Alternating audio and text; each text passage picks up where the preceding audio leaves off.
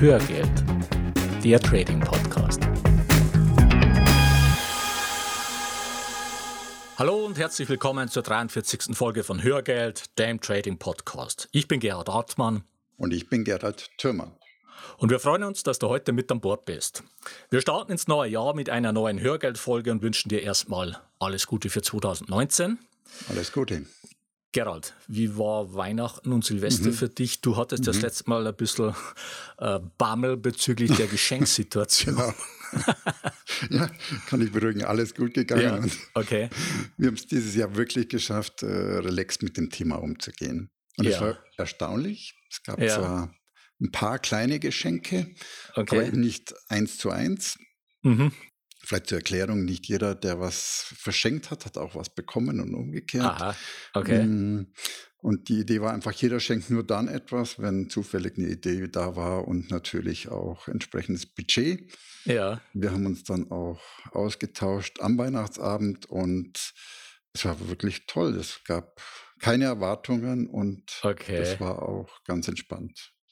Ja, also es geht mhm. auch so. Kann auch so gehen, ja. ja genau, und das okay. waren wirklich nur Kleinigkeiten, die wir uns geschenkt ja. haben. Okay, gut. Und Gerhard, wie war es bei dir? Wie ist es gelaufen? Bei mir, ja, war, war easy. Also äh, mhm.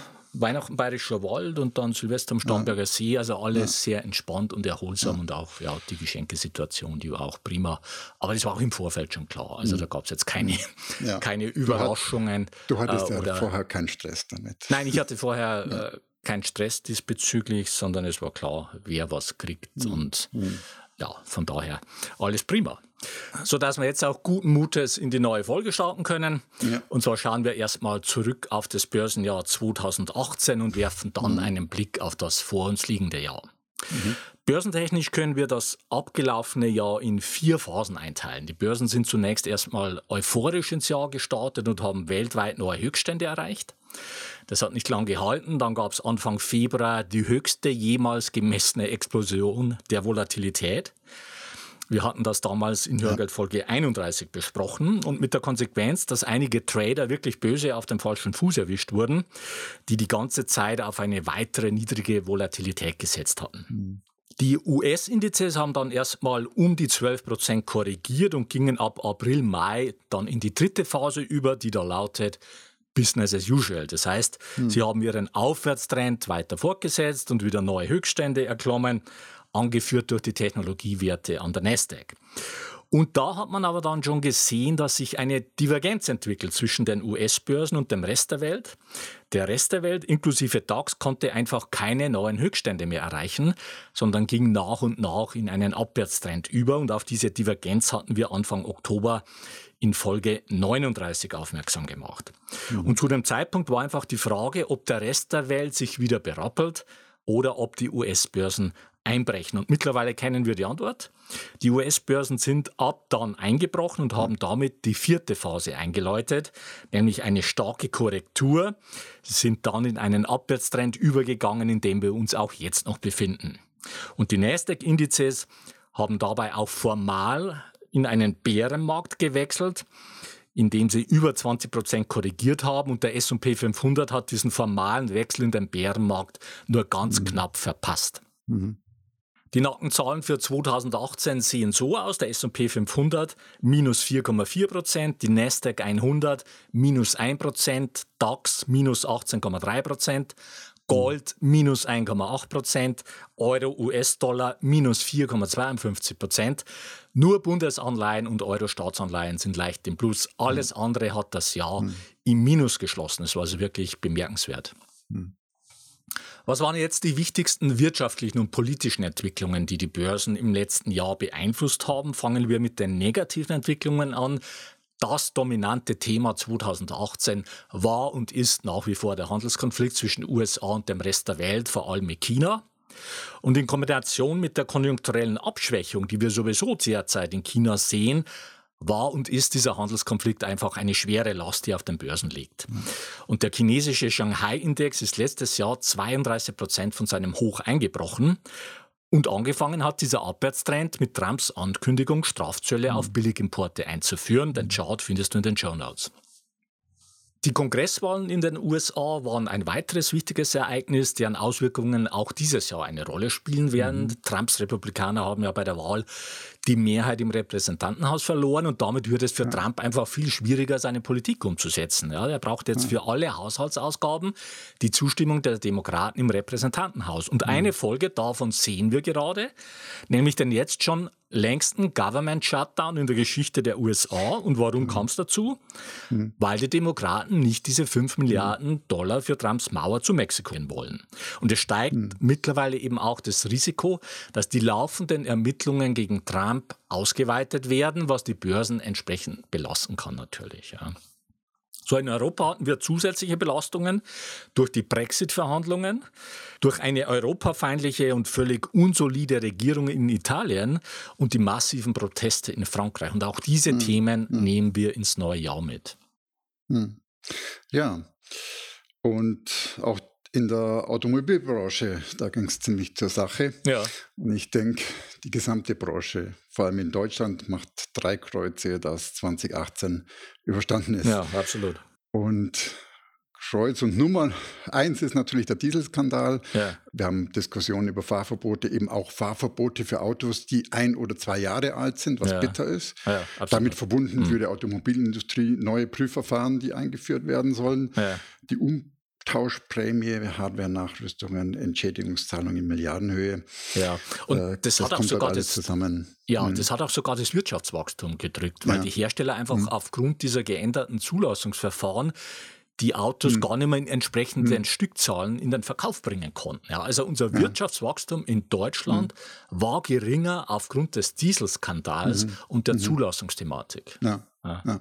ja. genau, es ist einfach eine Riesenunsicherheit da. Ja. Nummer zwei, was sich was ich in der Branche viel bewegt hat, ist natürlich E-Mobilität. Ja. Auf Deutschland geschaut, da kommen wir nur schleppend voran. Mhm. Druck entsteht natürlich auch durch den Erfolg von Tesla. Mhm. Und ich komme nachher nochmal drauf. Und die Nummer drei, ja. natürlich der Handelskonflikt, du ja. hast ihn vorhin schon mal erwähnt, Gerhard, ja. Äh, und die damit verbundenen drohenden Zölle für die Autobauer. Mhm. In Summe sind das einfach viele Unsicherheiten. Ja, ja wobei äh, Zölle wurden ja schon wirklich auch mhm. äh, in Kraft mhm. gesetzt. Ich meine, äh, viele deutsche Autobauer, die produzieren ja, ja auch in den USA. Also BMW mhm. ist ja ohnehin der größte äh, Exporteur ja. von Autos aus den USA heraus. Ähm, und mhm. von dort eben auch nach China. Und dort gab es ja schon Zölle für mhm. die Autos aufgrund des äh, Handelskonflikts. Das heißt, davon wurden die deutschen Autobauer schon direkt betroffen. Ja. ja.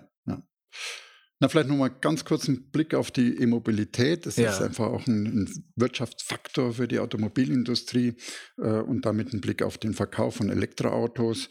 In 2018 waren es in Deutschland mehr, aber die lagen immer noch im einstelligen Prozentbereich. Ja. Und äh, da kam natürlich auch sofort der Ruf nach Unterstützung aus der Politik. Und mhm. äh, klar, die Politik schafft die Rahmenbedingungen. Äh, für mich vor allem äh, bei dem Faktor Infrastruktur. Und ich höre mir immer wieder so Praxisberichte an und die zeigen hier ein wirklich trauriges Bild über den Status in Deutschland. Ja. Für Tesla-Fahrer mag sich das ein bisschen anders darstellen. Tesla hat in Deutschland eine eigene Infrastruktur gebaut. Ja. Aber dass es auch anders geht, das sehen wir am Beispiel Norwegen. Mhm. Dort gibt es das klare politische Ziel und Norwegen ist da bestimmt Vorreiter. Ja. Und 2018 hatten die 60 Prozent Neuzulassungen mit Autos, die einen E-Antrieb haben oder einen Hybridantrieb. Mhm. Und im ersten Moment dachte ich oder ich habe vermutet, dass die deutschen Hersteller hier ein Stück abgeschlagen sind auf, aufgrund der äh, ja, Modellpolitik im ja. Ranking. Wenn man aber drauf schaut, war ich überrascht. Am ersten Platz der Verkaufszahlen lag in Norwegen der E-Golf, am okay. zweiten der BMW i3 mhm. und erst dann folgen die Modelle von Tesla. Das hat okay. also immerhin überrascht. Ja. Mhm. Genau. Ja, okay. Aber zurück zum Investieren. Ja. Und zwar, ich habe es mal Autokauf 2019 äh, für mich so überlegt und mhm. für die meisten von uns ist der Kauf eines PKWs ja immer noch eine der größeren Investitionen. Mhm. Und wir sind ja hier, um uns mit dem Investieren zu beschäftigen. Auch wenn das Auto, außer es ist ein Oldtimer, keine wirkliche Anlageform für dein Geld darstellen sollte. Ja. Die meisten von uns brauchen es und es darf aber auch ja Spaß machen. Mhm. Und um ehrlich zu sein, ich bin gerade sehr froh, dass bei mir die Entscheidung, ein Auto anzuschaffen, gerade nicht ansteht. Ja. Äh, weil neben dem Spaß und dem Nutzen geht es beim Autokauf ja vor allem um die Einschätzung des zu erwartenden Wertverlustes, also um den Blick in die Zukunft. Hm. Und diese Einschätzung zu treffen, die finde ich gerade echt schwer. Ja. Also stellen wir dann auch die Fragen, was passiert mit dem Diesel? Darf ich noch in die Stadt fahren damit? Ja, ja. Äh, was ist mit einem Benziner? Ist der noch was wert, äh, wenn Elektrofahrzeuge sich durchsetzen? Hm. Oder wer möchte in drei oder fünf Jahren mein Elektroauto mit Entwicklungsstand 2019 noch haben? Äh, wie sehen die politischen Rahmenbedingungen aus? Wie wird die Infrastruktur mit Ladestationen schnell ausgebaut sein? Das sind einfach viele offene Fragen hm. und dass dadurch vielleicht auch äh, diese Unsicherheit, die ich bei vielen wahrnehme, bei mir selber auch. Ja. Drum lieber zurück zu unseren klassischen Finanzthemen. ja, ja. ja, wobei da sieht es auch nicht so toll aus. Also von Seiten der Zentralbanken gab es 2018 Gegenwind für die Börsen. Ja, also die US-Zentralbank, mhm. die FED, mhm. die hat ja letztes Jahr die Zinsen in vier Schritten erhöht, von 1,38 auf 2,38 Prozent und hatte im Jahr davor, also in 2017, schon drei Zinserhöhungen vorgenommen. Mit der Konsequenz, dass die Rendite der zehnjährigen US-Staatsanleihen Anfang 2018 mhm. steil nach oben geschossen ist was mit eine Ursache auch für den Einbruch der Kurse mhm. Anfang mhm. Februar war im letzten Jahr. Und mhm. diese Rendite der Zehnjährigen ist dann immer weiter gestiegen, über drei Prozent hinaus. Und das hat immer wieder zu Ängsten geführt und auf die Börsenkurse gedrückt und war auch ein wesentlicher Faktor für den Kurseinbruch im Oktober.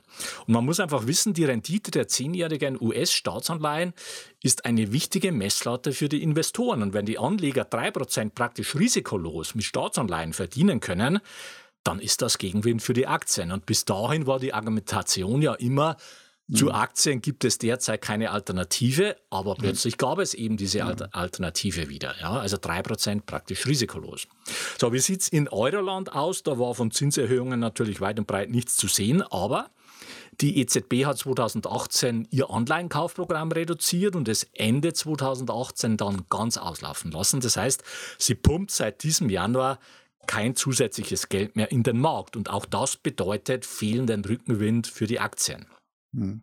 Kommen wir zu ein paar positiven Entwicklungen. Die gab es auch. 2018 mhm. kam die Steuerreform von Donald Trump zum Tragen und bescherte den US-Unternehmen hohe Gewinne. Die Gewinne der S&P 500 Unternehmen sind 2018 um satte 20,3 Prozent gestiegen und daran hat diese Steuerreform einen entsprechenden mhm. Anteil. Mhm. Die Arbeitslosenquote ist in den USA auf ein 49-Jahrestief gefallen und das Verbrauchervertrauen ist nahe mhm. an die historischen Höchststände gestiegen. Ja. Und beim Jahresrückblick, da darf natürlich ein Blick auf die Kryptowährungen, ja. Bitcoin und Co. nicht fehlen. Und ich möchte mal beginnen mit dem Vergleich äh, 2017 und 2018. Ja.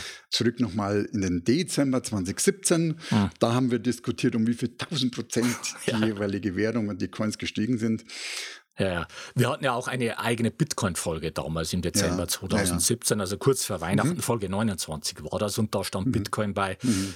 ich glaube, äh, knapp 20.000 Dollar. Ja, und dann ging es entsprechend bergab.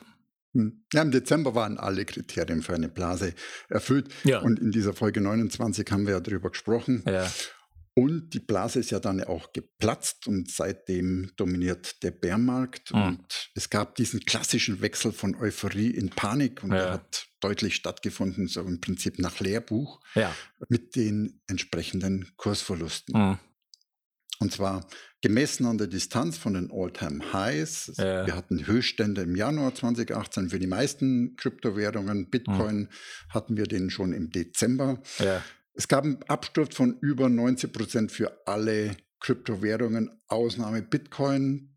Die Währung hat sich noch am besten geschlagen mit einem Abschlag von 83 Prozent. Ja. Tolle Ausnahme. Ja, tolle Ausnahme. es gab, und selbst die besten, also bei den Alternativen war es Monero, die am besten abgeschnitten haben, aber die haben auch knapp 90 Prozent Abschlag ja. hinnehmen müssen. Mhm. Und vielleicht sehen wir jetzt bereits eine Übertreibung nach unten. Mhm. Äh, wer weiß es. Es gibt ein paar wenige positive Punkte bei den Kryptos äh, ja. für 2018 zu berichten. Der eine ist, dass die Blockchain-Technologie an sich sich weiter durchgesetzt hat. Mhm. Ethereum zum Beispiel hat in 2018 einen Transaktionsrekord mit äh, über einer Million Transaktionen pro Tag verzeichnen okay. können. Mhm. Bitcoin wurde auch mehr genutzt wie in 2017. Ja. Und in Venezuela, da haben sich Kryptowährungen als Alternative zur Landeswährung ein Stück weit auch äh, geboomt und breit gemacht. Ja, okay. Und im Zusammenhang mit den Kryptos äh, ja. ist auch mein Unwort des Jahres äh, das Wort oder die Abkürzung ICO, hm. National Coin Offering. Ja. Das war einfach so überlagert von Betrugsfällen und ja, ist für mich so ein richtig verbrannter Name. Hm. Ich denke, das wird erst wieder relevant, wenn wir eine Regulierung ähnlich wie wir sie auf dem Aktienmarkt haben, bekommen. Hm. Okay. Ja. ja. also eins ist ganz klar. Ähm, also zu dem Zeitpunkt, als wir damals diese Folge über die Kryptowährungen oder Bitcoin gemacht haben, damals war klar, dass wir uns in einer Blase befinden. Mhm. Ja, also das mhm. Timing war natürlich jetzt ja. glücklich, das war ein Zufall, weil ich glaube, das hat keine, keine zwei Tage gedauert nach unserer Folge, mhm. als die on air ging, als äh, Bitcoin dann abgestürzt ist. Und mittlerweile wird es halt wieder interessant, weil ähm, 80, 90 Prozent oder noch mehr Absturz ist der ultimative Beweis dafür, dass eine Blase geplatzt ist. Mhm. Das mhm. sind immer dieselben Mechanismen. Und wer sich einfach für Kryptowährungen interessiert, der kann jetzt einfach schauen, wo sich da ein Boden rausbildet, ja, mhm. und wer dann vielleicht die künftigen Gewinner in diesem ganzen äh, Sektor ja. sind. Ja. Aber zu ja. dem Zeitpunkt, als Bitcoin bei 20.000 war, war das definitiv keine Zeit, mhm. um in Kryptos zu investieren. Ja, ja. Und wie du so schön gesagt hast, wir fühlen uns deshalb nicht als Propheten äh, für Kryptowährungen. Äh, das war wirklich reiner Zufall und genauso das gleiche gilt, glaube ich, für jetzt für die, ja, was das die Aussage, ob wir jetzt einen Boden haben oder ja, nicht ja. haben. Nee, nee, klar, was, was das genau. Timing betrifft. Ja, also genau. Eins war klar, ja. es war eine Blase. Wie schnell die platzt, das kann kein Mensch sagen. Und genauso ist jetzt klar, ja. das wird da zu einer Bodenbildung kommen. Aber ob das jetzt schon der Boden ist oder ob das noch weiterfallen muss, das wird die Zukunft zeigen. So, jetzt kommen wir zu einer Premiere mhm. bei Hörgeld. Und zwar machen wir jetzt Werbung. Keine Sorge, wir haben nicht unsere Unabhängigkeit oder unseren gesunden Menschenverstand mhm. verkauft. Der Hintergrund ist einfach folgender. Letztes Jahr hat uns Blinkist kontaktiert mit dem Vorschlag, ob wir für sie Werbung machen wollen. Und Blinkist ist eine App, mit der du dir die Kernaussagen aus über 2500 Büchern in nur 15 Minuten durchlesen oder super mhm. praktisch anhören kannst. Gerald mhm. und ich haben uns das Ganze dann durch den Kopf gehen lassen und uns schließlich entschieden, auf diesen Vorschlag von Blinkist einzugehen, und zwar im Wesentlichen aus zwei Gründen. Erstens sind wir von dem, was Blinkist seinen Abonnenten anbietet, überzeugt. Es ist einfach ein sehr praktischer ja. und nützlicher Service, den Blinkist anbietet. Und zweitens passt Blinkist einfach gut zu uns. Und deshalb mhm. erfährst du jetzt mehr über Blinkist. Du mhm. verschwendest auch ungern Zeit und möchtest jede Minute sinnvoll nutzen dann ist Blinkist die richtige App für dich. Blinkist ist eine App, mit der du dir die Kernaussagen aus über 2500 Büchern in nur 15 Minuten durchlesen oder super praktisch anhören kannst. Und das Spektrum mhm. der Sachbücher reicht von Psychologie über persönliche Entwicklung, Business- und Leadership-Ratgeber, Biografien, populärwissenschaftliche Bücher, Börse und Geld ist natürlich mhm. auch dabei mhm. und so weiter, mhm. bis hin zu Gesundheit, Fitness und Ernährung wie zum Beispiel der Ernährungskompass von Bas Koss, der ja sehr populär ist momentan. Du mhm. findest bei Blinkist alles Mögliche. Und am Ende von jedem Titel bekommst du konkrete Handlungsanweisungen, zum Beispiel Regeln für Kommunikation, Tricks für Gehaltsverhandlungen oder Lifehacks für deine Produktivität mhm. oder Diätvorschläge oder was auch immer das Thema ist.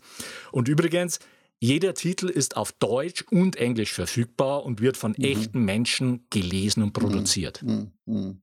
Ja, ich nutze Blinkist aktiv und ich nutze es auch, weil ich keine Zeit verschwinden will. Ja. Und deshalb am liebsten, wenn ich im Auto sitze, also die Hörbuchfassung jeweils. Und Blinkist hat ja vor allem Fachbücher aus allen Richtungen. Ja. Und ich bin echt glücklich, dass die Zusammenfassungen auch wirklich im Audioformat vorliegen. Ja, für äh, dich optimal. genau. Selbst ja. dann, wenn das Original nur in Textform zu haben ist. Ja. Für mich ist es wirklich ein Zeitgewinn. Mhm. und aus Spaß habe ich mir mal die Woche die Blinks von Dale Carnegie angehört, ja. den Klassiker. Das war, glaube ich, mein erstes Buch, das ich überhaupt zu dem Thema Psychologie gelesen habe. Okay. Mich hat interessiert, was von seinen Thesen bei mir hängen geblieben ist und heute noch gültig ist. Ja. Und in der Tat fürs Original hätte ich mir sicher keine Zeit genommen, das ja. nochmal zu lesen. Aber die Erkenntnis, vieles aus dem Klassiker von 1937, das gilt auch noch heute. Okay, wenn du sagst Klassiker, dann ist das Sorge dich nicht lebe oder, oder welcher war das? Nein, wie man Freunde gewinnt. Ah, okay. Ja, ich bin mir nicht sicher, welches der beiden Bücher als erstes da war. Ich habe aber beide gelesen mhm. damals. Okay. Ja, bei Blinkist ist es ja auch so, dass jeden Monat etwa 40 Titel dazukommen und du brauchst einfach nur 15 Minuten pro Titel zum Lesen ja. oder zum Anhören. Mhm. Und im Moment gibt es eine Aktion exklusiv für dich als Hörer von Hörgeld. Auf blinkist.de slash tradingpodcast erhältst du 25% Rabatt auf das Jahresabo Blinkist Premium. Ich buchstabiere Blinkist nochmal. B-L-I-N-K-I-S-T. Nochmal der Link. Mhm. blinkist.de slash tradingpodcast. Den Link findest mhm. du auch in den Show Notes. Ende der Werbung. Werfen wir noch einen Blick auf mhm. Apple. Da gab es mhm. zwei große Meilensteine im letzten Jahr. Ja. Der erste Meilenstein ja. war der 2. August 2018. Gerald, weißt du, was da war? 2. August ja. 2018. Ja, okay. Apple war, lag zum ersten Mal bei einer Billion Marktkapitalisierung. Ja, genau. Am 2. August war Apple das erste US-Unternehmen jemals, das an der Börse eine mhm. Billion Dollar wert war. Und der zweite Meilenstein mhm. war drei Monate später, am 5. November 2018. Weißt mhm. du, was es damit auf sich hat? 5. Mhm. November 2018. Muss ich passen, keine Ahnung. Weißt du nicht? Okay. Ich ja. kann es dir sagen, an dem Tag ist Apple aus meinem Depot geflogen. Ah, okay. Ja, und zwar nach insgesamt zehn Jahren, in denen ich in mhm. Apple investiert war und da viele Hochs und Tiefs mitgemacht habe. Mhm. Und da schaue ich mit einem lachenden und mit einem mhm. weinenden Auge drauf. Mhm. Mit einem lachenden Auge deshalb, mhm. weil ich Apple damals für 18,64 Euro gekauft habe und zehn Jahre später für umgerechnet 178 Euro verkauft habe. Dazwischen liegen 855 Prozent Gewinn, also fast eine Verzehnfachung. Mhm. Und mit einem weinenden Auge deshalb, weil damit in meinem Depot die zehnjährige Apple-Ära zu Ende geht. Ja, ja. ja. Äh, warum hast du Apple verkauft? Ja, die Frage ist berechtigt und da muss ich etwas ausholen. Also eine Marktkapitalisierung von einer Billion US-Dollar ist für mich einfach ein Warnsignal. Es gab 2007 mhm. schon mal ein Unternehmen, das eine Marktkapitalisierung von einer Billion erreicht hatte, nämlich Petrokina, ein chinesisches Öl- und Gasunternehmen. Mhm. Und kurz darauf ging es mit dem Kurs bergab und der Wert hat dann auch nie wieder diese Dimension erreicht. Und wenn ein Unternehmen die Schallgrenze von einer Billion Dollar erreicht, dann geht ja. das einher mit einem gewissen Hype um diese Branche, in der das mhm. Unternehmen tätig ist. Mhm. Bei Petrochina war das der Rohstoffsektor, der damals stark boomte, weil China einfach zu dieser Zeit, also wir reden jetzt hier von 2007, einen großen Rohstoffhunger hatte. Und dieser Boom hat noch ungefähr ein halbes Jahr nach dem Rekordstand von Petrochina angehalten und wurde dann mit der mhm. Finanzkrise beendet. Und aktuell haben wir es mit einem Boom im Technologiesektor zu tun. Und die Anstiege ja. in den Indizes, ja die wurden vor allem durch die sogenannten Fangaktien getragen, also durch ja. Facebook, Amazon, ja. Apple, Netflix und Google. Alles im weitesten Sinne Technologieaktien. Und das muss jetzt nicht mhm. unbedingt eine Blase sein, das ist nicht äh, meine mhm. Botschaft, aber es ist ein Boom, der eben irgendwann auch seinen vorläufigen Höhepunkt erreicht. Und übrigens mhm. hat einen Monat nachdem Apple diese eine Billion Dollar wert war, auch Amazon diese Marke geknackt. Und auch mit Amazon ging es dann steil nach unten erstmal. Aber mhm. jetzt nochmal zurück zu Apple in meinem Depot. Nachdem ja. Apple diese Billion erreicht hatte, habe ich den Wert auf eine andere Strategie umgestellt, bei der wir mit Trailing Stops arbeiten. Und das hat mhm. dazu geführt, dass Apple dann drei Monate später per Trailing Stop automatisch aus dem Depot geflogen ist und damit eben diese Ära zu Ende ging. Wir mhm. haben rund um das Thema Apple und das, was wir hier in dem Zusammenhang besprochen haben, einiges in die Show Notes reingestellt. Okay. Und wenn du lernen möchtest, wie du Siegeraktien wie Apple systematisch findest, dann empfehlen wir dir unser Seminar Systematischer Vermögensaufbau mit Trendfolge. Dort lernst du, mhm. wie du mit Hilfe einer eigen entwickelten speziellen Scanner-Software die richtigen Trendfolgeaktien findest, mit welchen Strategien du diese Aktien handelst wie du dich vor einem Crash schützt und vieles mehr. Das Februarseminar ist ja. mittlerweile ausgebucht, da bitte keine Anmeldungen mehr. Die Anmeldungen für das Seminar am 18. und 19. Mai laufen jetzt. Den Link findest mhm. du in den Show Notes. Schauen wir an der Stelle nochmal zurück auf das, was unser Ausblick auf 2018 war. Wir hatten damals im mhm. Fazit Folgendes gesagt. Erstens, also jetzt für 2018, ja. erstens, die Weltkonjunktur und die Unternehmensgewinne werden 2018 kräftig zulegen. Da können wir einen Haken dran machen, ja. das war so. Ja. Zweitens, die Bewertungen der US-Märkte sind mittlerweile bedenklich hoch. Drittens, aufgrund der Chartsituation ist eine Korrektur überfällig. Viertens, die Sorglosigkeit der Anleger ist rekordverdächtig. Das hat sich damals mhm. auf den rekordniedrigen WIX bezogen, also den äh, Volatilitätsindex. Und diese Podcast-Folge damals, die mhm. ging am 19. Januar on air. Und eine Woche später explodierte die Vola und die Korrektur setzte ja. ein. Auch das war natürlich mhm. Glück und Zufall. Das wussten wir auch nicht, dass mhm. das so schnell kommt. Aber mhm. dass es irgendwann so kommen wird, dass die Wohler einfach wieder mhm. deutlich steigen wird, das war einfach klar. Ja. Dann hatten wir im Fazit gesagt, fünftens, die nachlassende Liquiditätsflut ist eine Gefahr für die Märkte und sechstens, es macht keinen Sinn, sich gegen den Markt zu stemmen. Vielmehr solltest du siebtens die Chancen nutzen und die Risiken begrenzen und auch das hat mhm. sich bestätigt. Denn die US-Märkte haben nach der anfänglichen Korrektur zu Beginn des Jahres ihren Aufwärtstrend erstmal wieder fortgesetzt und im Laufe des Jahres auch wieder neue Höchststände erreicht. Jetzt noch ein rechtlicher Hinweis. Die von uns bereitgestellten Informationen, Tools und Softwareprogramme dienen ausschließlich zu Informations- und Ausbildungszwecken und stellen keine Empfehlungen zum Kauf von Geldanlagen mhm. gleich welcher Art dar. Du bist für deine Anlageentscheidungen selbst verantwortlich. Und jetzt zu unserer mhm. Bitte in eigener Sache. Wenn dir unser Podcast gefällt, dann würden wir uns freuen, wenn du eine kurze Rezension in iTunes reinstellst. Das geht ganz einfach und schnell und hilft uns, im Ranking weiter nach oben zu kommen und besser gefunden zu werden und ist für uns eine zusätzliche Motivation, mit Hörgeld weiterzumachen.